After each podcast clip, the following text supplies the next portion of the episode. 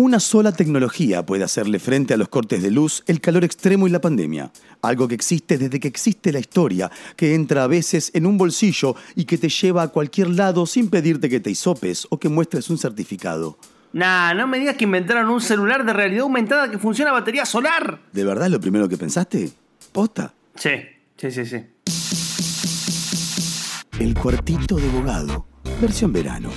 Un programa de libros, entrevistas, textos, recomendaciones, todo en una hora, para hacerte el aguante cuando no aguantas más. Ah, ahí va, la respuesta era libros. No, nada, me perdí un toque cuando dijiste lo de los cortes de luz, porque si hay corte de luz, ¿cómo escucharías esto? ¿No te parece? Ay, la Yeti. La Yeti yo esta vez, mala mía. Bueno, me pongo a leer en el cuartito mientras espero que vuelva la luz. El cuartito de abogado. ¿Por qué ríes así? Y no tienes razón para amargar mi corazón. Tú sabes que te quiero. Muy bien, estamos en otro momento dedicado a hablar de libros acá en el Cuartito de Abogado, ese segmento que ahora se convirtió en programa, eh, que todavía mantiene cierto espíritu veraniego pese a que estemos en pleno frío. Y en esta oportunidad vamos a hablar de un libro que la verdad toca uno de los temas que a mí me parecen más interesantes y que no está tan visitado en términos de, por lo menos, publicaciones estrictamente dedicadas al asunto más allá de alguna que otra mención, alguna otra investigación, estoy hablando obviamente del libro La Universidad Nacional y Popular de Buenos Aires, la reforma universitaria de la izquierda peronista 1973-1974, llevada adelante por el doctor Sergio Friedemann. El libro salió por el sello Prometeo y estamos en comunicación con eh, su autor, Sergio. ¿Cómo está, Sergio? ¿Qué tal, Fernando? Eh, bien, vos, muchas gracias por la invitación a conversar sobre el libro. No, por favor, gracias a vos, felicitaciones por, el trabajo. Eh, la primera pregunta que me gustaría hacer es cómo surgió el interés por trabajar este periodo, que como vos bien decís en el libro, ¿no? Es, es un periodo que duramente llega al año y que sin embargo marca un poco las bases de lo que va a ser en algún punto la reflexión acerca de la relación entre universidad y contexto político, entre universidad e historia, para hacerlo en un sentido más general. Bueno, ¿cómo llego al tema? Eh, a través de un seminario de la carrera de grado eh, eh, sobre universidad y política. A mí me, sorprendió mucho la, cuando llegué a, ver este caso, el hecho de que se hablara de una universidad del pueblo, de una universidad popular, que incluso la UBA cambió el nombre ¿no? por Universidad Nacional y Popular de Buenos Aires, que por eso lo conservé en el título del libro. Eh, bueno, eso me sorprendió mucho, ¿no? Y también el hecho de, que nunca había oído hablar de eso en toda mi carrera como estudiante de, la UBA me hizo pensar en que era algo que, no se conocía y que merecía ser investigado. Así que a partir de ahí me puse a buscar, este, a descubrir el mundo de las becas doctorales y demás, y, me puse a, investigar el tema. Eh, para aquellos que por, por primera vez escuchan el asunto, ¿Cómo presentarías vos este momento histórico tan particular, no? Eh, y que insisto con esto, es de muy corta duración, pero que esto, digo, sucedió. O sea, durante casi un año, la Universidad de Buenos Aires se llamó Universidad Nacional y Popular de Buenos Aires, tiempo que coincide obviamente con, eh, lo que podríamos llamar eh, la alegría y, el entusiasmo de la primavera camporista. Pero bueno, usted, querido Friedemann, que es el especialista, ¿cómo lo presentaría? Sí, en realidad fue un año y cuatro meses, para, para ser exactos, en los que diversas autoridades se, dieron en, la universidad con, este espíritu, ¿no? De transformar la universidad en una universidad, este, como se decía entonces, al servicio del pueblo, al servicio de la liberación nacional, eh, que, que, bueno, un paréntesis, ¿no? En realidad el libro, si bien se centra en este breve periodo de tiempo, eh, también hay como un gran abordaje de un momento previo, que son los años 60, porque nos permiten, digamos, entender cómo se fue construyendo y cómo se fue generando esta, esta propuesta universitaria que, que llevó adelante la izquierda del peronismo. Decimos que, duró poco porque después, durante el gobierno de Isabel Perón, eh, eh, eh, estas personas que venían protagonizando esta experiencia fueron desplazadas y hizo su ingreso ya la, la derecha del peronismo. eh, a partir de septiembre de 1974. Pero en ese breve periodo, ¿no? lo que va desde mayo del 73 a septiembre del 74, uno puede ver em, que había como un diagnóstico muy, muy crítico de la, de la universidad previa, ¿no? a, la, que se, se, la, este, se la veía como cientificista, elitista, al servicio del imperialismo, aislada de la realidad social, y, también había una mirada muy crítica de la pedagogía tradicional, eh, con lo cual em, se llevaron adelante una serie de medidas que tenían que ver justamente con, dar vuelta a todo eso. Eh, básicamente, tengamos en cuenta que no había un ingreso irrestricto a la universidad como lo conocemos hoy, porque en el 55 se habían anulado los decretos de Perón que, habían habilitado a la gratuidad y habían eliminado los exámenes de ingreso. Y si bien la UBA no, dejó de ser gratuita, eh, sí había cupos para poder ingresar en los años 60. Entonces, por ejemplo, se abrió el ingreso en el año 73 y esto llevó a que se duplique la cantidad de ingresantes en solo dos años. Eh, de 20.000 por año pasaron a 40.000. Eh, bueno, insistimos, esto duró muy poco. Eh, después, en cuanto a la, relación de la universidad con la realidad nacional, como se decía entonces, bueno, se buscó que la universidad fuera un instrumento al servicio de una causa mayor, ¿no? En ese sentido, la universidad no era un fin en sí mismo, sino que tenía que resolver problemas, lo que la universidad investigaba eh, tenía que servir, cuestiones que hoy están muy naturalizadas, ¿no? Que, que, que la universidad también se piense en función de lo que el país necesita y que este, las investigaciones no, sean simplemente, no sean solamente eh, aquellas que surgen por libre iniciativa de los académicos, sino también que desde el Estado se planifique eh, de manera más centralizada, bueno, cuáles son los rumbos que, se, necesitan este, llevar adelante. Pero bueno, en ese contexto, con este, las ideas revolucionarias a flor de piel, esto implicaba un montón de cuestiones que ponían en primer plano a las clases trabajadoras, eh, que, buscaban solucionar problemáticas sociales, como en el caso de arquitectura, el tema de la vivienda, en el caso de medicina, bueno, también una pedagogía muy ligada a, esas realidades. los estudiantes iban a las villas y pesaban y medían pibes en la materia de nutrición de medicina.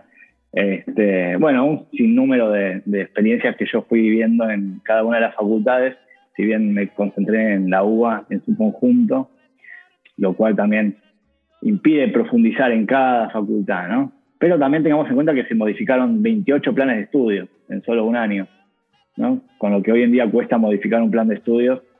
Eh, sí, fue, digamos, fue como parte de una especie de necesidad de transformar y transformar las cosas ya. Justamente, ¿no? El que sea un periodo tan corto hace que todo sea un poquitito más urgente. Yo te iba a preguntar porque alguna cosa que me llamó mucha atención es cómo también los diferentes responsables de cada una de, las facultades, ¿no? Las figuras centrales, por ejemplo, de cada carrera, también están ahí mostrando ese alineamiento particular en torno a lo que el Estado Nacional estaba buscando en, ese periodo, ¿no? Eh, un caso puntual, yo que vengo a la Facultad de Letras, es el periodo que coincide con la dirección de Francisco Urondo, que bueno, eh, digamos, todo el mundo sabe que Paco Urondo tenía una, un claro compromiso con los movimientos revolucionarios peronistas de la época. Pero lo mismo sucede en todas las facultades, o al menos en la mayoría. Sí, totalmente. Bueno, Paco Urondo venía participando de las Fuerzas Armadas Revolucionarias una organización político-militar que, que, se fusiona con Montoneros eh, en el 73, justamente, y justo venía también de salir de la cárcel de Devoto en el famoso Devotazo del 25 de mayo del 73. Eh, pero sí, además de Paco Urondo, este, otras figuras conocidas, Rodolfo Ortega Peña, eh, Eduardo Luis Dualde, bueno, Rodolfo Puigros como rector de la UBA, Arturo Jaureche fue a, a trabajar al directorio de, UDEVA, de la editorial, eh, y después otras figuras mucho menos conocidas que de alguna u otra manera, bueno, las cátedras nacionales que, había tenido la Facultad de Filosofía y Letras, sobre todo la carrera de Sociología, que son una experiencia que también configura esta universidad del 73. Eh, y Rodolfo Puigros como un historiador que venía de la izquierda, un historiador marxista que se acerca al peronismo, de hecho fue expulsado del Partido Comunista en el año 46 por su acercamiento al peronismo. Eh, es decir, una serie de figuras, de grupos que no necesariamente respondían a una organización, eh, pero sí eran parte de este conjunto heterogéneo que, bueno, yo llamo izquierda peronista sin ninguna este, originalidad, eh, pero dando también ciertas discusiones dentro del campo de estudios que tienen que ver con el uso de estas categorías o no. Pero bueno, a mí me interesaba dar cuenta de esto, ¿no? Porque si no, uno puede leer en algunas narrativas, bueno, la idea de universidad montonera. Y la idea de universidad montonera también es simplificadora, porque si bien este sector del peronismo eh, tuvo eh, un protagonismo ¿no? en este breve periodo, reducirlo a una organización eh, es simplificar demasiado las cosas, porque uno ve, por ejemplo, el caso de Urondo, el caso de, de otros que venían de la Fuerzas Armadas peronistas, del peronismo de base, o que no tenían ningún vínculo con una organización político-militar, sino que venían participando de experiencias profesionales, disciplinares, ¿no? Porque las cátedras nacionales son las más conocidas, pero no las únicas. Tenemos una red de abogados, defensores de presos políticos, que en el 73 van y ocupan la Facultad de Derecho, digamos, digo ocupan, son nombrados como autoridades en la Facultad de Derecho. Eh, o un grupo de científicos que estaban liderados por Rolando García, que Rolando García eh, en general no se conoce su acercamiento al peronismo, porque es conocido por haber sido el decano de ciencias exactas en el periodo que va del 56 al 66, ¿no? que renuncia con, la noche de los bastones largos, lo, reprimen en la noche de los bastones largos y se va al exterior, eh, con lo cual eh, era insospechado de peronista y bueno, es también algo que yo trato de mostrar en el libro, que en los años, lo que la bibliografía muchas veces eh, llamó peronización de los universitarios, es decir, que si en el 55 el peronismo en la universidad era muy débil, de hecho el movimiento estudiantil peronista en el 55 eh, es fuertemente opositor al peronismo, eh, ¿qué pasa? Que en el 73 la juventud universitaria peronista gana las elecciones en casi todos los centros estudiantes. ¿no? ¿Qué pasó en el medio? Entonces se habla de peronización Em, que es una categoría que ya usaban los actores en ese momento. ¿no? Entonces yo trato de mostrar que son los propios actores los que venían observando ese proceso de peronización e incluso Perón, y que también entonces se convierte en un proyecto político. Es decir, desde el peronismo se, se llevan adelante acciones concretas para em, construir esa peronización en todo caso. ¿no? Eso lo puedo ver, por ejemplo, en el libro yo incorporo fuentes de una investigación actual, no solamente la, que hice para el doctorado, eh, que tiene que ver con la correspondencia de Perón en el exilio. ¿no? Estoy estudiando la, correspondencia de Perón eh, y, ahí uno puede ver cómo eh, las cartas que Perón recibe y envía hay también menciones a estos contactos en las universidades, a intentar reconstruir un vínculo que, que había sido fallido en el primer peronismo. En Rodolfo Puigros, por ejemplo, Rodolfo Puigros continuamente le escribe cartas a Perón informándole sobre el acercamiento de muchos jóvenes al peronismo, ya sea provenientes de las izquierdas o del radicalismo o incluso eh, simplemente como un sector social que viene de familia antiperonista y que y que siendo jóvenes, también en todo este auge de las juventudes como, como actor político y social de los años 60, bueno, van, eh, van eh, haciendo una nueva lectura del peronismo, ¿no? de la que habían hecho, por ejemplo, los partidos de izquierda eh, durante la primera década peronista. Sergio, el, el libro trabaja justamente en un periodo muy particular, pero también me parece que hay una reflexión para ver eh, ¿qué, huella dejó la transformación de, la Universidad de Buenos Aires a la Universidad Nacional y Popular eh, de Buenos Aires en términos de el presente, ¿no? O sea, de una u otra manera, ¿qué, llega de todo eso hasta nuestros días? Eh, ¿Qué conclusiones, aunque sean mínimas, cómo decirlo, de, una primera impresión, podés sacar a partir de, de tu investigación acerca de la relación de eso, ¿no? De la Universidad Nacional Popular de Buenos Aires con el manejo de la política universitaria del presente? Sí, sí, de hecho, eh, uno puede pensar que, por un lado, una serie de cuestiones que, en ese momento eran totalmente disruptivas y, revolucionarias, hoy son eh, moneda corriente, como el hecho de, este, como la gratuidad y el ingreso restricto, por ejemplo. Eh, pero otras cuestiones que sí son más este, bueno, porque eso era una bandera, una tradición, ya era una bandera del movimiento estudiantil en los años 70, independientemente de, del, gobierno que, estuviera, ¿no? Lo que pasa que no nos olvidemos que no hubo muchos años de gratuidad, ingreso restricto entre, en el siglo XX, digamos. Eh, pero hay otras cuestiones que tienen mucho más que ver con el proyecto de universidad y con la relación que tiene que tener la universidad con la sociedad y con el territorio, que uno lo puede ver muy presente en algunas creaciones eh, universitarias en el conurbano bonaerense en las últimas décadas, ¿no? Y también incluso la trayectoria de sus figuras, ¿no? Por ejemplo, Ernesto Villanueva, que fundó la Universidad Nacional Arturo Jaureche en Florencio Varela, eh, fue el secretario general del rectorado de Puigros, incluso fue rector cuando, lo, cuando a Puigros lo desplazan en octubre del 73 fue el rector más joven de la historia de la UBA con 28 años y hasta, no sé si ahora cambió, pero fue rector todo este tiempo de la Universidad Arturo Jaureche.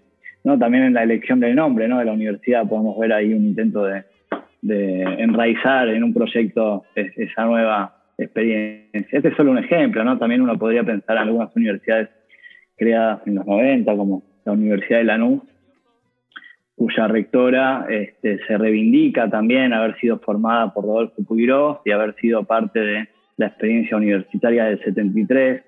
Eh, es decir, yo creo que sí, que si bien merece ser estudiado, digamos, con mayor detenimiento, yo no me, no me dediqué a eso, eh, uno puede encontrar un montón de huellas en, el presente.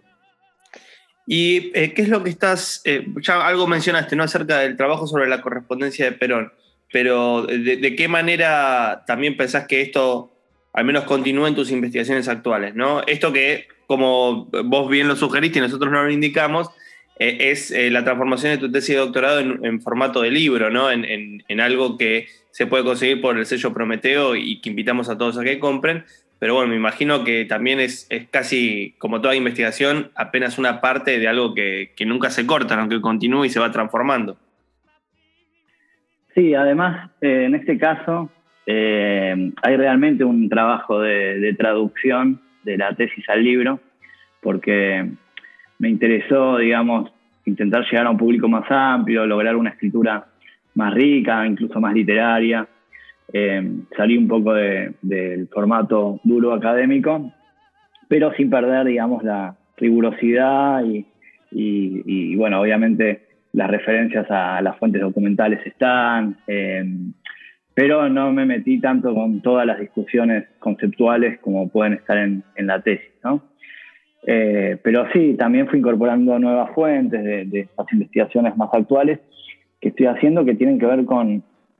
Eh, hay como dos líneas, ¿no? Una que sigo investigando sobre universidad y peronismo en los años 60 y 70, y la otra que me metí más de lleno con la correspondencia de Perón y lo que trato en todo caso de hacer es que se crucen lo máximo posible estas dos líneas, entonces uno en la correspondencia puede encontrar este tipo de cuestiones, ¿no? Como desde el peronismo se llevaron adelante acciones concretas para, para buscar ampliar las bases de apoyo, ¿no? En el marco de, de la lucha contra la proscripción durante el exilio de Perón, con el intento de volver al país eh, y bueno, esa búsqueda de, ampliación de las bases del peronismo llevó a, por ejemplo, bueno, esta cuestión de la peronización de los universitarios, a intentar acercamientos con sectores del radicalismo del pueblo, eh, es decir, también de otros partidos, de las izquierdas, del Partido Demócrata Progresista, bueno, la democracia cristiana en ese momento. Eh, yo lo que veo es que y también para pensar lo que es la izquierda peronista en un sentido amplio, heterogéneo y que no se reduzca a las organizaciones político-militares. Lo que veo en la correspondencia es que si bien muchas veces parecería que este, Perón, bueno, muchos plantean que Perón tenía una, tenía, eh, utilizó a la izquierda del peronismo y después cuando volvió este, tomó una decisión por la derecha, como que está muy instalado ese discurso. Yo lo que veo es que hay una conflictividad, digamos, hay disputas, por, hay disputas políticas de manera continua y que lo que Perón desde el exilio buscaba era eh, intentar construir el regreso del peronismo al gobierno, del regreso de la Argentina, de la forma en que eso fuera posible, ya fuera por eh, la vía armada, si hubiera, si había elecciones, obviamente por la vía electoral, este, e incluso nunca se descartó el tema de los vínculos con las Fuerzas Armadas para, para pensar la posibilidad de un golpe de Estado favorable al peronismo, este, o sea, un, golpe al golpe, digamos, sería en el marco de, de las dictaduras militares o de los gobiernos semi-constitucionales de la época, ¿no? con el peronismo proscripto. Así que más que nada con eso y, también ahora me metí bastante con eh, pensar el archivo en sí mismo, ¿no? De las cartas de Perón. ¿Por qué las cartas de Perón están donde están? ¿Cómo llegaron? Yo hice una estancia de investigación en la Universidad de Stanford, en California, donde hay una gran colección de, correspondencia de Perón y otra buena cantidad están acá en el Archivo General de la Nación. Después hay muchas cartas que se venden en remates, circulan en manos privadas. Entonces me, estoy investigando un poquito eh, para entender un poco cómo es que las cartas llegaron a, estar donde están, ¿no? Y me meto ahí en todo el mundo de los archivos, que, es muy apasionante. Me imagino, Sergio. Bueno, en principio felicitaciones por, por, el libro y por el camino de la investigación. La Universidad Nacional y Popular de Buenos Aires, la Reforma Universitaria de Izquierda Peronista, 1973-1974. Es un libro que, como ya dijimos, lo pueden conseguir por el sello Prometeo, que la verdad está sacando eh, estas joyitas, ¿no? Que cada tanto aparecen y, a mí me, entusiasman mucho. Ya habíamos hablado antes del libro de Sergio en una entrevista acerca de otro tema, pero que me parecía que se tocaba claramente con esto. Y bueno, tengo por fin la oportunidad de hacerle la entrevista, así que Sergio, te agradezco muchísimo por el tiempo y, la dedicación que le estás poniendo a tu investigación. No, muchísimas gracias a vos, Fernando, por, el espacio y la verdad es que no conocía tu programa y lo, ahora lo, lo empecé a escuchar, me, encantó, así que te voy a, te voy a seguir. Ah, bueno, pero por favor, nos seguimos mutuamente entonces. Bueno, eh, en, tren de seguir con el programa, vamos a ahora un corte y en el siguiente bloque tenemos más novedades, esta vez guiándonos un poquitito más por el ojo literario. Vamos a ver qué nos depara el segundo bloque. El cuartito de abogado, la mejor manera de marcar una página.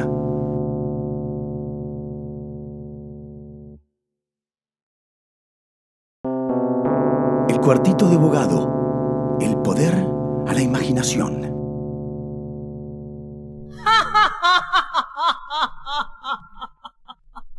¿Por qué ríes así? Si no tienes razón para marcar mi corazón.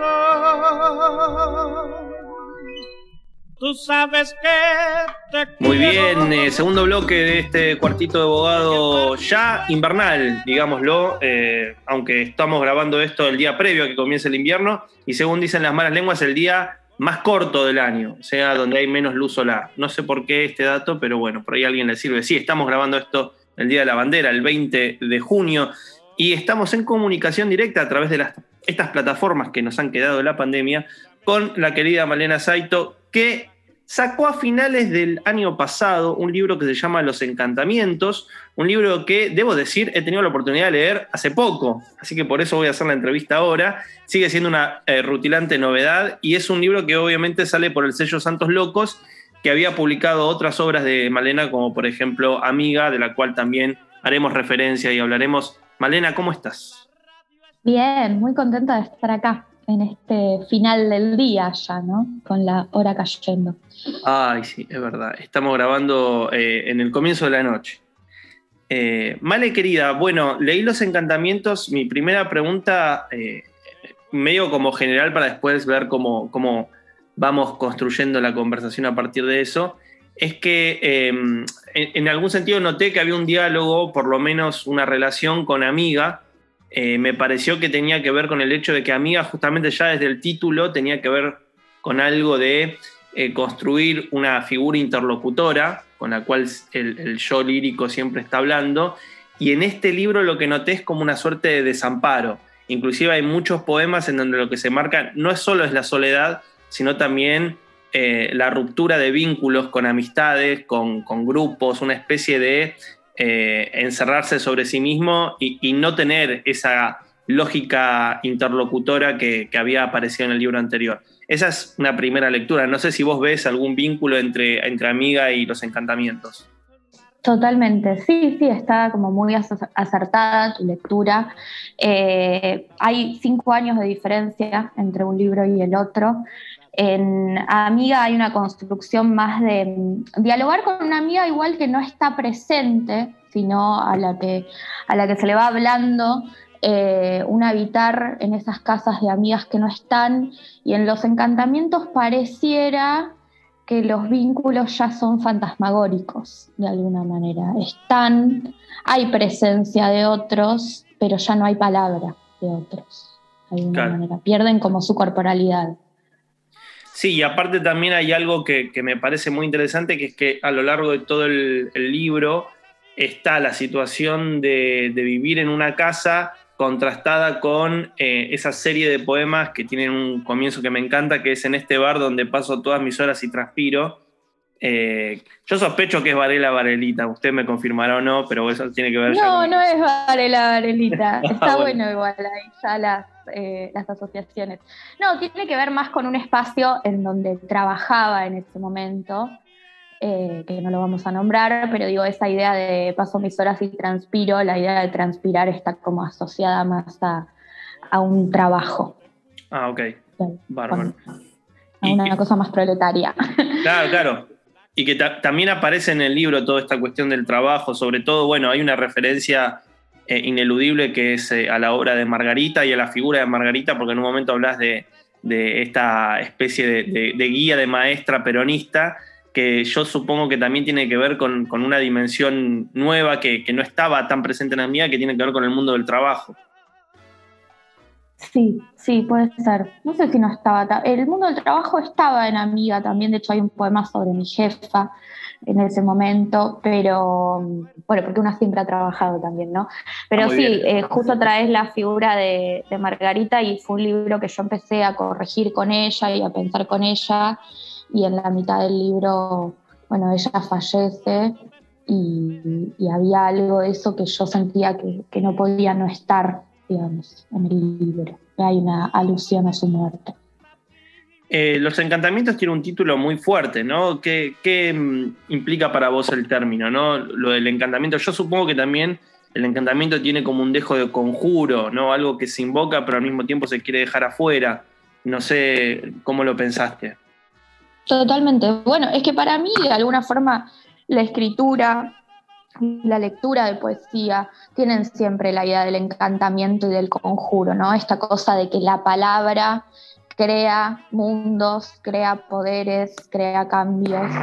Eh, a mí me, parecía muy gracioso que después de, de amiga yo decía que me había agarrado una maldición en la que me había peleado con mi mejor amiga y algo de eso que era más como un chiste de salón que tenía, eh, terminó como insistiendo en la figura del libro y también en una especie de tono, bueno, esto que te digo de lo fantasmagórico y por momentos hasta de lo terrorífico que podía ser eh, algo de la soledad y las apariciones y desapariciones. En, el libro yo marqué un par, de, un par de poemas, ¿no? Pero por ejemplo, hay uno que me llamó mucho la atención porque tiene como esta especie de, gesto metapoético, que en realidad es como un poema reflexionando acerca de lo que hace un poema, que es el de la página 34, que dice, la terraza se llenó de flores muertas, decir flores es parte del poema, se trata de latas de cerveza aplastadas por el calor y barro seco. Eh, hay algo ahí como también de digamos, de, demitificación del discurso poético, ¿no? Es como decir, bueno, la poesía tendría que decir esto, pero yo voy a armar un poema en donde digo esto, pero señalo que en realidad si fuese poético tendría que ser lo otro, una cosa por el estilo. Sí, hay algo de eso, hay algo de eso. Hay algo metapoético, también hay un poema que dice, ahora entendí, no me lo acuerdo, no me acuerdo de mí misma, pero dice que la palabra es campo fértil para el desastre de alguna manera. Eh, hay como un juego con eso, eh, en donde se dicen las dos cosas al mismo tiempo, de alguna forma. Eh, no sé, me quedo Sí, pero aparte también tiene que ver, digo, es, es un momento, me parece interesante de tu poesía porque en Amiga, que, que había también esta cosa medio deriva del objetivismo, de concentrarse por ahí mucho en un objeto físico como para ahí encontrar sentimientos o ideas. Acá también pasa de que, mm, creo, ¿no? Y, no sé si, si lo sentís como una novedad con respecto a tu escritura, hay también como un momento de reflexión acerca de, de esa escritura poética. No es solamente quedarse con, bueno, voy a hablar de esto, sino también señalar eh, cuáles son las características de ese hablar tan particular que es la poesía. Totalmente, sí. Sí, también, o sea, es una búsqueda por un, como una especie de guiño también a lo que a lo que se piensa sobre la escritura autobiográfica, ¿no? Que se piensa que cuando escribimos autobiográficamente estamos contando todo tal cual es, como apelando a una especie de, de verdad entre comillas y escribiendo nuestros diarios íntimos y poner en juego que siempre hay em, artificios dentro del poema de alguna manera. Y hay algo de eso en, el libro, porque el libro, pensá que es un libro que estuve escribiendo por cinco años y están los tiempos y los espacios cambiados de alguna forma, ¿no? Hay algo como mezclado en la temporalidad del libro. ¿Y cómo fue escribiéndose los encantamientos? Digo, en ese periodo de cinco años. Digamos, aparecieron poemas a lo largo del tiempo y los fuiste guardando y diciendo, bueno, esto va para el libro. Apareció por ahí una primera versión que fuiste puliendo con el tiempo. Sé que es un poco de todo, pero por ahí primó más una cosa que la otra. Es un poco de todo, está bueno lo que decís, sí, o sea, creo que, después de sacar Amiga escribí varios libros que, que como que no vieron la luz o que fueron como indagando otras formas. Algunos de esos poemas, eh, de los poemas de los encantamientos, estaban en esos libros que fui escribiendo y que no publiqué, pero siempre para mí también hay como una demora a la hora de pensar en la publicación porque trato de encontrar como un sentido, o sea, yo entiendo el poemario más como si fuera una obra de teatro en algún punto, ¿no? En donde no importa tanto cada poema como en su mm, unicidad, de alguna forma, sino como parte de un todo o de una historia que se cuenta. Entonces, en ese sentido también retomo lo que decís, que para mí sí es una continuidad de amiga y hay algo de una voz que, que sigue en el tiempo, alguna forma. Daniela Mazanet el otro día en el tercer jueves, eh, que estábamos ahí compartiendo, me decía que los encantamientos termina con una persona que está sola, eh, contemplando un árbol, y Sí. decía, ¿cómo se llamará el próximo libro? La locura.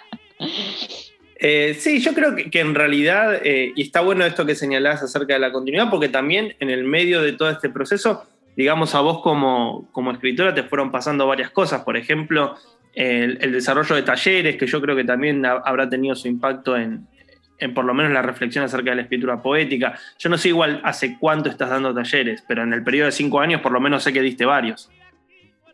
Sí, así es, así es.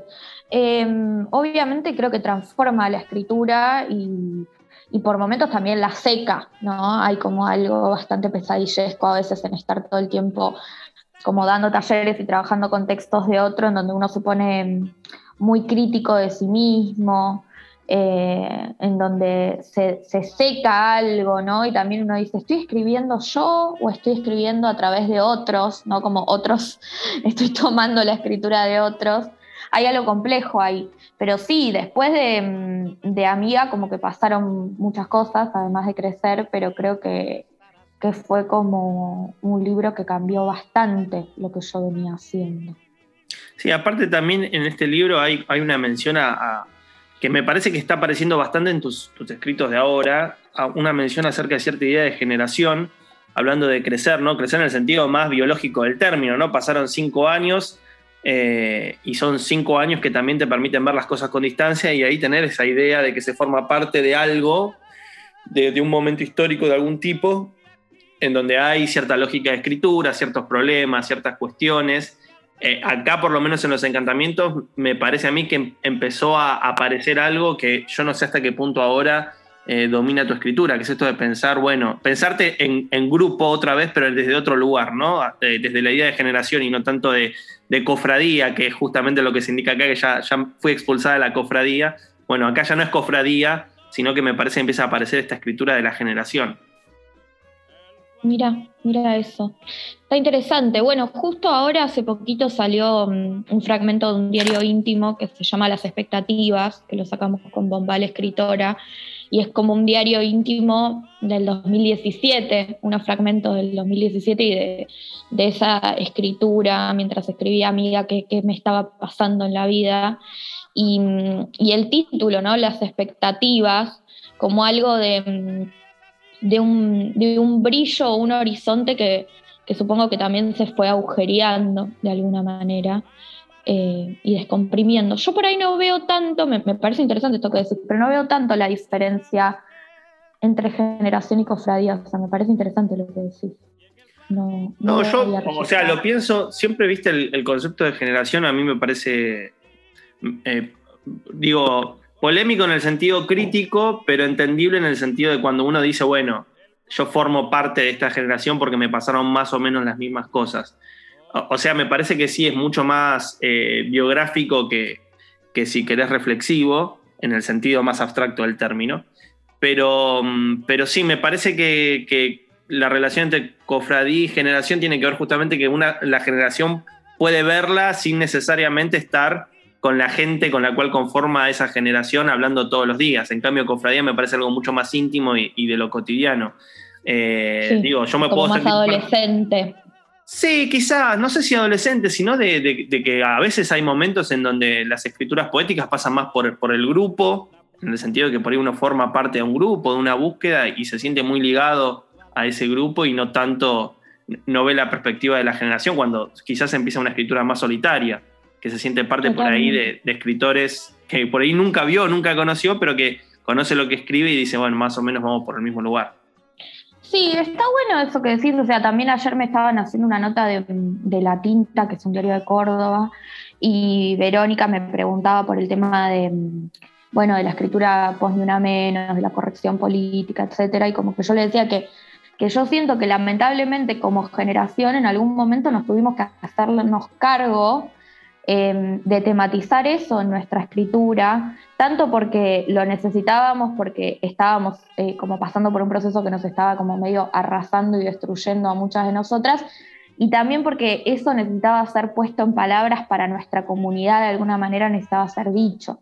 Entonces hay algo de eso que, em, que tocó y afectó nuestra escritura y que yo lo sigo viendo como marca todavía en los encantamientos. De eh, y aparece mucho en esta idea de, bueno, los hombres del bar y las cosas que van diciendo y que van... Sí, sí que es como una especie de, sonido de fondo en algunos momentos. De sonido de fondo. Sí, porque está todo el tiempo esta cosa de que, bueno, me protejo de acerca de lo que dicen. Eh, esto estoy parafraseando lo que está en, un poema, eh, que, me protejo acerca de lo que dicen los, los hombres de mí en, el medio del bar, en donde trabajo y transpiro. Ahora entiendo que la transpiración es como la cita de Tita Merelo también, ¿no? Claro, sí, totalmente. Em, y aparte, bueno, el libro empieza con tres epígrafes, uno de Margarita otro de Cecilia Pavón y otro de Tita Merelo. Me pareció muy interesante poner eh, el, epígrafe de Tita Merelo porque justamente es como que la estás poniendo en relación a esos otros dos nombres que por ahí están mucho más vinculados a lo inmediato y a la poesía.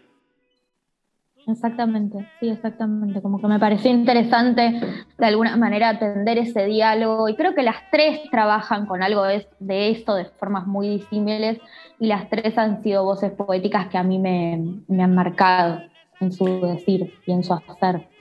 Eh, Male, hay algo que, estoy notando en, tu escritura últimamente, y creo que los encantamientos un poco va en esa línea, que te estás moviendo por fuera de lo que sería el registro de que, bueno, voy a escribir poesía, ¿no? Esta cosa de que si uno va a escribir poesía tiene que adoptar el tono y los modos de lo que en un momento determinado se piensa que es poesía, y un giro más hacia cierta escritura que tiene que ver con un abrirse de ese campo y que incumbe más a algo que podríamos llamar eh, de una manera muy rápida cultura popular.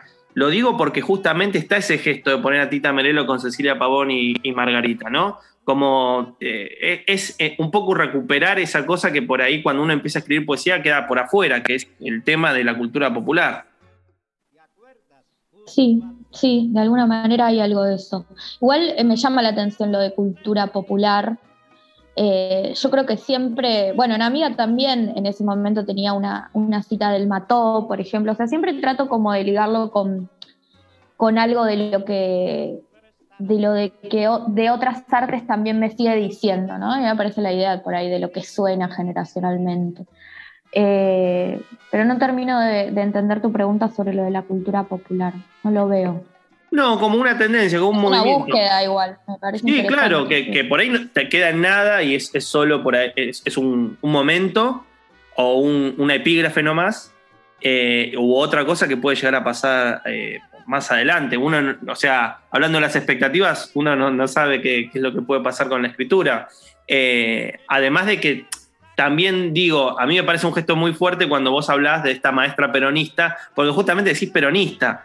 Eh, con, todas estas tensiones. Igual tenemos sabrosos ejemplos en escrituras contemporáneas que, hacen como una especie de relación. Pienso el peronismo como un significante, como un nombre, como una palabra que remite a una idea de cultura eh, que, está como más pensada para, lo, bueno, justamente lo popular, lo que no, no está dentro del restringido campo de por ahí lo que es leer poesía. Pienso en Patricia González López, que ha sabido hacer eso justamente en muchísimas ocasiones eh, o, u otras personas que, que, logran vincular esos mundos. Pero bueno, nada, me llamó justo la, atención. Quizás debe ser una lectura muy mía, pero me, me, llamó mucho la atención que aparezca la palabra peronista en el poemario. No, no, está buenísimo. Lo que pasa es que por ahí yo lo tengo tan, o sea, ahora que me lo decís, digo, claro, es claro lo que decís. Por ahí lo tengo tan internalizado que no me di cuenta de ese gesto en algún punto. Eh, pero sí estoy jugando con eso, digo, hoy en día, no sé, la biografía de las expectativas es sencilla como el peronismo y la salsa golf, ¿no? Y ya es proponer un problema. Claro, claro, bueno, no, está muy bien, está muy bien. Yo por lo menos eh, estoy viendo cómo quizás, bueno, nosotros, si bien nos conocemos hace un montón y demás, mm. tenemos como una diferencia de, de generación de 10 años, ponerle un poquitito más, y a mí me pasa de que yo estoy viendo a muchas personas que tienen mi edad que ya están pensando mucho más el problema de lo popular. Quizás con cierto declive, debo confesar, porque hace dos o tres años, prepandemia, era otra la escritura. Quizás sobre el fin del macrismo había como una, una fuerza por tratar de recuperar lo popular y, ahora hay como una especie, yo no sé llamarlo desencanto, pero sí como un comienzo de cierto retraimiento. Eh, bueno, lo, lo, casi te lo, lo, digo como pregunta, ¿no? De que tampoco tengo la respuesta, pero eh, en última instancia sería qué relación hay entre la escritura poética contemporánea y por ahí esa idea más eh, de, de, de, lector amplio que sería la idea de cultura popular. Que no es, no es Instagram, que... digo, a eso es lo que voy. No, totalmente. Lo que pasa es que yo también creo que, o, o sea, comparto lo del, desencanto, lo del el desencanto por momentos, pero lo que sí creo es que hay como una especie de, de, despolitización absoluta en el terreno de, bueno, de las artes y de la literatura en general, eh, en donde prima mucho de nuevo, y para mí no es menor lo de Instagram, como una cuestión sumamente individualista, en claro. donde se ha perdido para mí algo de, del conjunto, o sea, del debate conjunto y de la idea eh, colectiva también del campo, ¿no? Como que vuelve a instaurarse esta cosa de la escritura como algo eh, del orden de la soledad del individuo y hasta incluso del sálvese quien pueda. Yo digo, ningún libro se publica solo, en el taller que doy sobre publicar una promesa, que tiene que ver con un eh, seguir construyendo en red, y ahí es donde para mí se arma algo de lo popular. Sí, está bien, está muy bien lo que decís porque nos lleva un poco a la conversación muy escueta que tuvimos el, jueves acerca de cuestiones que tienen que ver con la posición del, escritor como un trabajador más, en un sentido muy particular que hablamos acerca de, por ejemplo, la jubilación o, qué sé los derechos laborales, que tienen que ver con esta idea, con la cual yo, la verdad, no tengo una posición tomada, a veces históricamente siempre me he inclinado por lo otro, pero sí hay un par de preguntas que tienen que ver, bueno, alguien que, por ejemplo, eh, no vamos a decir nombres propios, pero se ha dedicado toda la vida a dar talleres, cuando ya no tiene más fuerza para dar talleres, ¿de qué se jubila? ¿no? Que es una pregunta lícita también. Totalmente, totalmente. Y que tiene que ver también con otras formas de circulación de la educación, inclusive, ¿no? En un momento donde también se está poniendo en cuestionamiento eh, el lugar hasta incluso de la academia, ¿no? Y, y, por momentos, no sé si de la exclusión o de la inclusión, pero digo, para mí es, es un tema a pensar y a pensar colectivamente y como grupo, en principio. sí, sí, sí. Eh, Male, estás teniendo un programa de radio también dedicado a la literatura. Estamos haciendo un programa de radio con Florencia del Castillo, un poco con esta idea que siempre tuvo La Guerra Suave, que es un programa que ya lleva tres años de descentralizar, de salir, digamos, de la oportunidad total, ir a ver qué está pasando en otras provincias con la escritura. Eh, así que en el programa lo que hacemos es recorrer eh, una provincia por programa. Nos vamos acercando a algún escritor, librería, editorial, cineasta, músico de alguna provincia y vamos recorriendo el país a cocochito. Como decimos, lo hacemos todos los viernes de 6 a 7 en Radio Rebelde. ¿Y eso, digamos, te, abrió el panorama acerca de que se está escribiendo en el país más allá del porteño centrismo que a veces nos, nos persigue como destino? Totalmente, totalmente me abrió la cabeza y también me parece que tiene que ver con esta cosa de poder eh, situarse en el territorio de forma más amplia, porque también se construyen lugares comunes, ¿no? Como, bueno, ah, los porteños hablan de la ciudad y los que están en otras provincias tienen que hablar del campo, ¿no? Y hay otras cosas que están pasando desde ahí. Y eso también fue una búsqueda que, que, decidí como tomarme yo personal con un taller que doy que es Las Tías, en donde vemos también una poeta por clase de distintas partes del país y que tiene que ver también con, con volver a, a reconstruir otro posible canon desde los márgenes también, ¿no? Porque hoy en día hay algo como donde todo es puro presente de alguna forma y por fuera de algunos nombres hay muchas poetas que se pierden y eso ya lo sabemos que también es un problema del mercado, ¿no? Digo, las editoriales de poesía tienen tiempos muy finitos porque en general suelen ser autogestivas, los libros desaparecen y se logran las obras reunidas de determinadas poetas, pero otras quedan en el olvido. Bueno, todo eso y más lo pueden escuchar en el programa que llevan adelante Male y Florencia del Castillo los viernes de 6 a 7.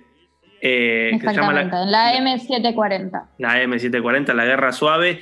Eh, y obviamente les recomiendo que busquen en redes a, estos dos seres humanos responsables del programa para estar a tono con todo lo que se conversa allí. No sé si tiene cuenta el programa. Tenemos cuenta que se arroba la guerra suave y los programas quedan todos subidos a Spotify. Ah, hermoso, listo. Entonces, eh, adelante. Los encantamientos entonces de Malena Saito que salió en noviembre del año pasado y que también me sirvió un poco para hablar de ese otro libro que se llama Las expectativas que ya tiene este eh, carácter más interesante en términos de lo que estuvimos conversando, que es eh, un poco recortar eh, elementos del diario, ¿no? de la escritura directamente autobiográfica y, darlo a publicar, ¿no? que me imagino que haber de haber sido toda una experiencia. Sí, sí, una experiencia bastante fuerte de alguna manera, porque uno también se pregunta qué carajo le importa mi diario íntimo a alguien. Pero bueno, las chicas de la editorial fueron en búsqueda de ese material, em, porque bueno, lo que les interesaba era un poco lo que estaba sonando de fondo en ese momento, que eran el Ni Una Menos, los scratches, la, idea de un primer libro, cómo se publica un primer libro, eh, las editoriales que fueron interesándose por el material, la búsqueda de esa escritura, eh, no sé, como este pensamiento todo el tiempo sobre no quiero escribir más, es una mierda el libro, el fracaso, todas esas cosas que van apareciendo un poco en el diario. Muy bien. Eh, está todo también de fondo sobre la librería clásica y moderna, su cierre, etc. Sí, que, que, cada vez que paso por ahí me da una pena terrible. Aparte también cerraron Notorious, o sea que está como vaciándose toda esa cuadra, pero bueno. Eh, va, cuadra, ese, tramo, ¿no? Una eh, época que se agota. Muchas de las librerías en las que trabajé ya cerradas. Sí, tremendo eso. Bueno, Male, nada, felicitaciones por esta salida. entonces recomendamos la lectura de Los Encantamientos de Mariana Saito y eh, Las Expectativas, que salió por qué sello? Por Editorial Bombal, que es un sello nuevo, que te lo súper recomiendo también. Bueno, muy bien. Bombal antes era eh, Libros, ahora cambiaron el nombre. Bueno, muy bien, lo, voy a buscar eh, el libro, así también completo mi lectura de, la obra de Malena Saito. Eh, amiga, me gustó muchísimo cuando salió y este libro también me encantó, me parece que eh, cualquiera que haya leído Amiga tiene que ya mismo leer este libro. Y bueno, eh, supongo que las expectativas también, pero yo tendré mi expectativa de lector porque todavía no lo leí, salvo, vi fragmentos por las redes. y, y nada, me interesó muchísimo. Aparte también me, me gusta el gesto, ¿no?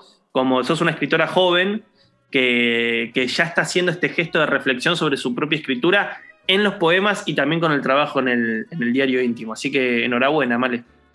Bien, muchas gracias, muchas gracias por la invitación, súper contenta. No, por favor. Y nosotros cerramos este capítulo del Cuartito de Abogados. Si ustedes nos están escuchando por Spotify, cuando termine esto va a aparecer otro capítulo. Y si están en la tribu, sigan con la programación nocturna, que seguro estará llena de música y magia. Cerramos la puerta del cuartito, pero solo por hoy. Si te quedaste manija o picaporte, puedes escuchar todos los capítulos del programa en el canal de Spotify, El Cuartito de Abogado, o seguir la cuenta arroba. Y si no, no importa. Que nada te distraiga del libro que te distrae de todo. Hasta la semana que viene.